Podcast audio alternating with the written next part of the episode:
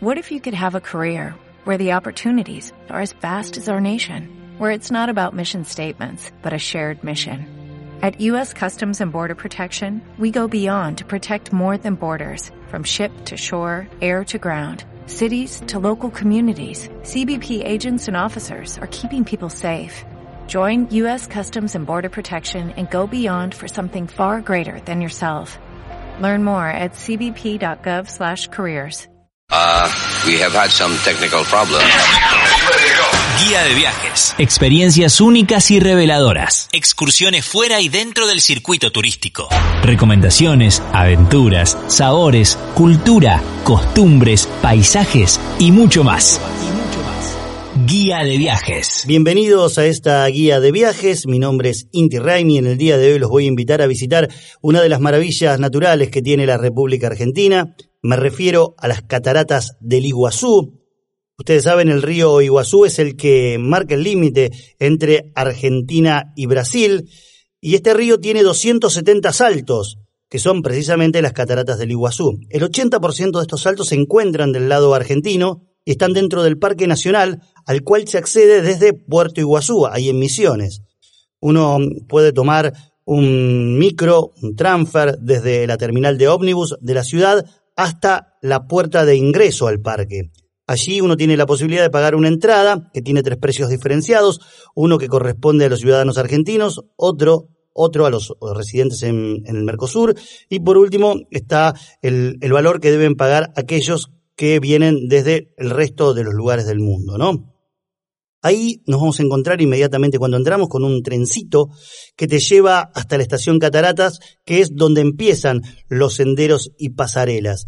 Este es un trayecto que también se puede hacer a pie, pero realmente no vale la pena porque va a haber que caminar mucho y conviene estar descansado. visitar todo el parque puede llevar aproximadamente unas seis horas, por lo cual conviene arrancar apenas abre para no andar a las corridas con el horario de cierre.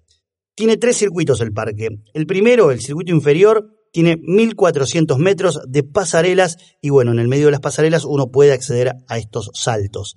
El segundo circuito que es el superior, eh, recorre 1750 eh, metros. ¿sí?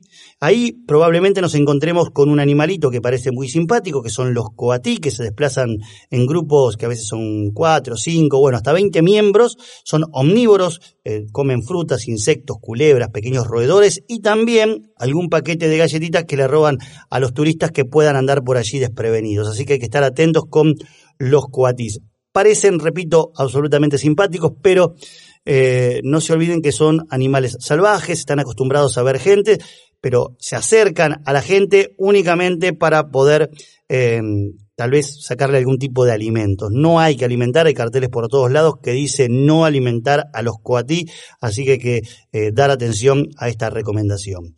El tercer circuito es el que se llega mediante un trencito desde la estación Cataratas y es el que accede a tal vez la frutilla del postre que tiene todo, lo, todo este parque nacional Iguazú, que es la Garganta del Diablo, que es un enorme salto, enorme, con una caída de muchísima agua eh, que se llama la Garganta del Diablo.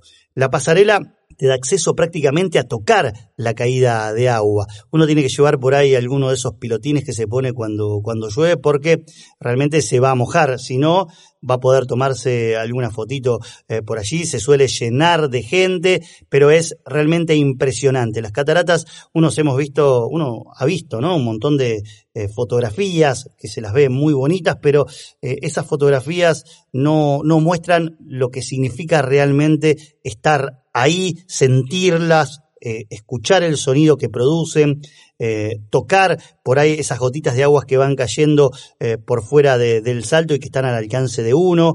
la verdad que la sensación es extraordinaria. ¿sí? Estas son las cataratas del lado argentino. uno se va a encontrar en varios lugares con algunas postas en, en los tres senderos que tiene la posibilidad de eh, poder comer alguna cosa, tener alguna bebida. Pensemos que los senderos están adentro de la jungla, ¿no? Se van metiendo por la jungla, uno va a andar eh, y por todos lados va a escuchar eh, pájaros, bueno, va a haber un montón de vegetación.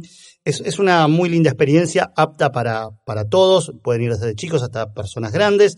y se suele decir que con respecto a las cataratas del Iguazú, la Argentina tiene el escenario y Brasil tiene la platea.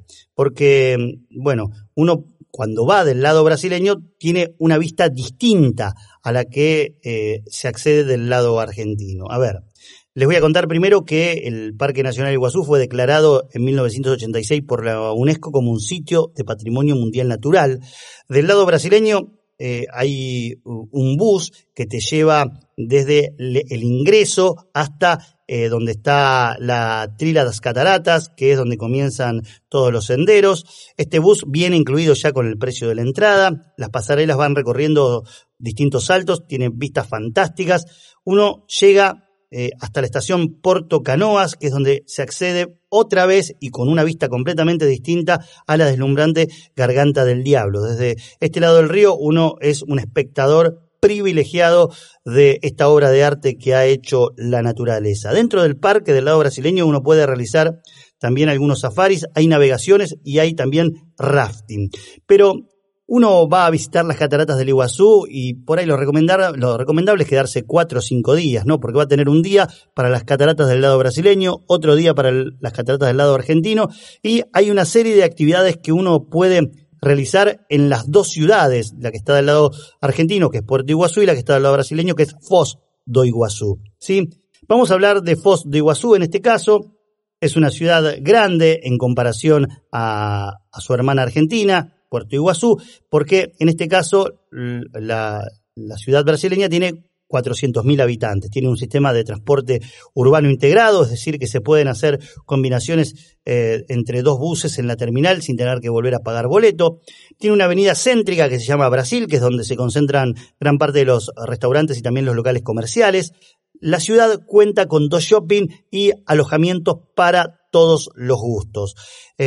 Puerto Iguazú la ciudad del lado argentino es más, tiene, da la sensación de ser más una especie de pueblo más que una ciudad. Es bastante más pequeña, tiene buena infraestructura, eh, pero no tiene las dimensiones de ciudad que sí tiene Foz. Y eh, si uno va del lado brasileño, va a encontrarse con algunas otras actividades que puede realizarse.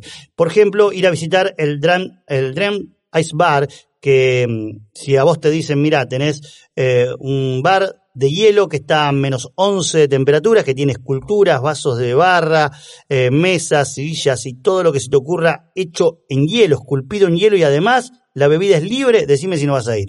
Bueno, por supuesto que yo fui.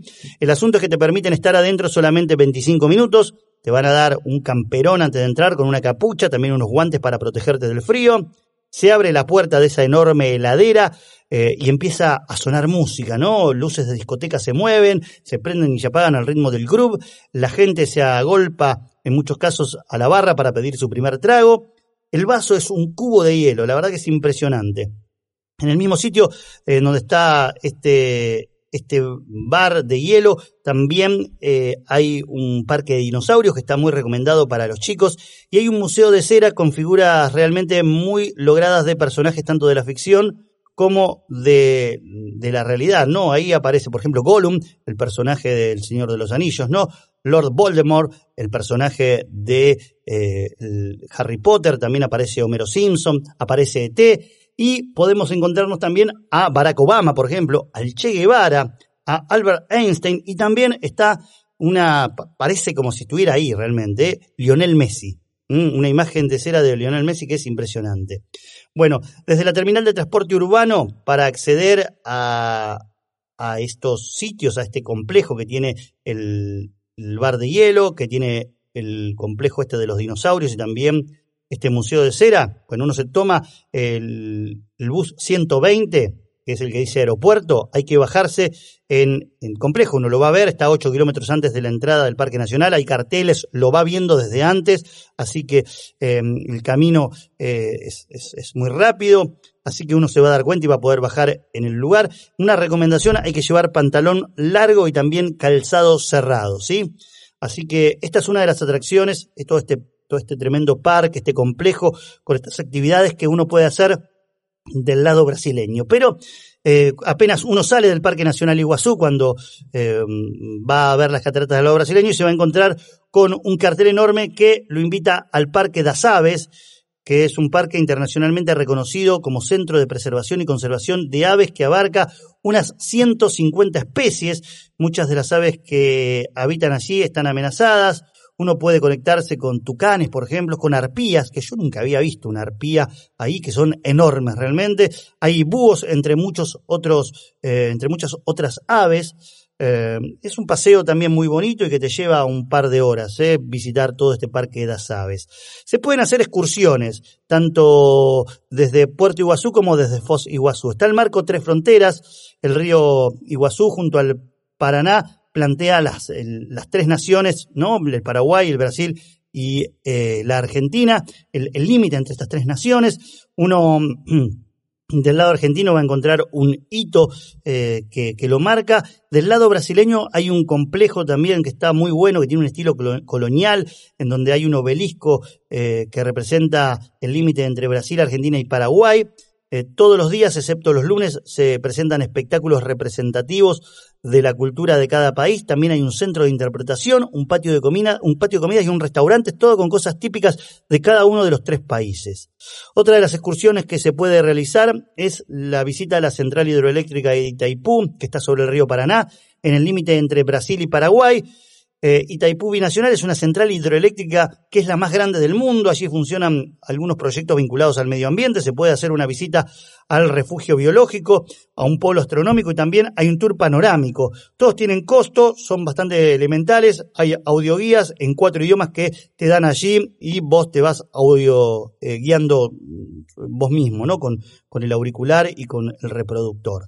Y por último, una excursión que hacen algunos también es a Ciudad del Este, que también queda en Paraguay. Hay que cruzar el puente de la amistad entre Brasil y Paraguay. Es un paseo netamente comercial donde algunos van a comprar algo de electrónica o alguna, alguna chuchería. El asunto ahí es que podés comprar algo que, que, por ahí sea realmente de marca y a veces las marcas, em, bueno, son segundas marcas, terminan siendo o copias de la marca original. Hay que tener mucho cuidado si uno va a Ciudad del Este, si va a hacer algún tipo de compras, de que eh, uno esté haciendo la compra de lo que realmente quiere comprar y que no le vendan una cosa que no es lo que parece ser. Bueno, esta es la visita a Cataratas, Puerto Iguazú, Foz de Iguazú, las dos, eh, las, las, dos ciudades que se encuentran en torno a las cataratas y algunas de las excursiones que uno puede realizar. Nos volveremos a encontrar en la próxima emisión de guía de viajes. A mí me pueden encontrar también en intillo. Ese es mi Instagram y será hasta la próxima emisión. Chau.